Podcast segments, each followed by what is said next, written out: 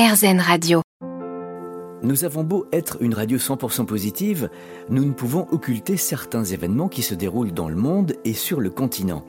Dans ce contexte, l'automne dernier, une jeune ingénieure travaux spécialisée dans la construction souterraine, qui a débuté sa carrière chez un grand constructeur de BTP, a eu l'idée de créer sa société Refuge dans mon jardin, spécialisée dans la construction d'habitats aménagés dans des containers qui sont ensuite enterrés, en d'autres mots, des abris de survie.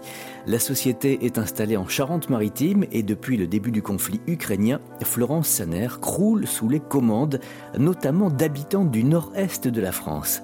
Et elle ne s'attendait pas à un tel engouement des Français. Contrairement aux idées que l'on pourrait se faire, les premières personnes à avoir commandé un abri sont un infirmier et une professeure des écoles.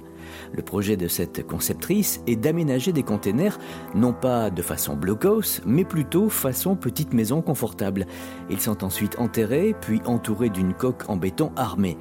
L'entrée se fait par une plaque style bouche d'égout, de manière à ce que le refuge ne soit pas visible.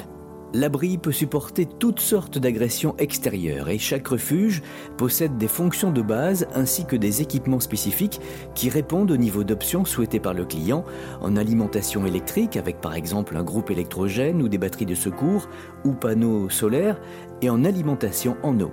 Ces abris peuvent servir de lieu de repli, notamment dans des zones Céveso, où les sites industriels présentent des risques d'accidents majeurs.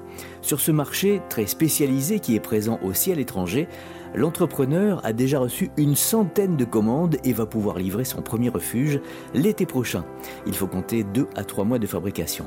Le prix pour un modèle de base, c'est-à-dire pour un container de 15 mètres carrés, tourne autour de 60 000 euros. Ce container peut aussi avoir une autre utilité, par exemple une cave à vin, une salle de cinéma ou un coffre-fort.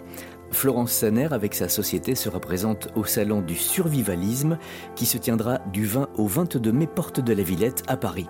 Et si vous voulez aussi commander votre refuge dans votre jardin, eh bien je vous laisse le lien sur notre site rzn.fr.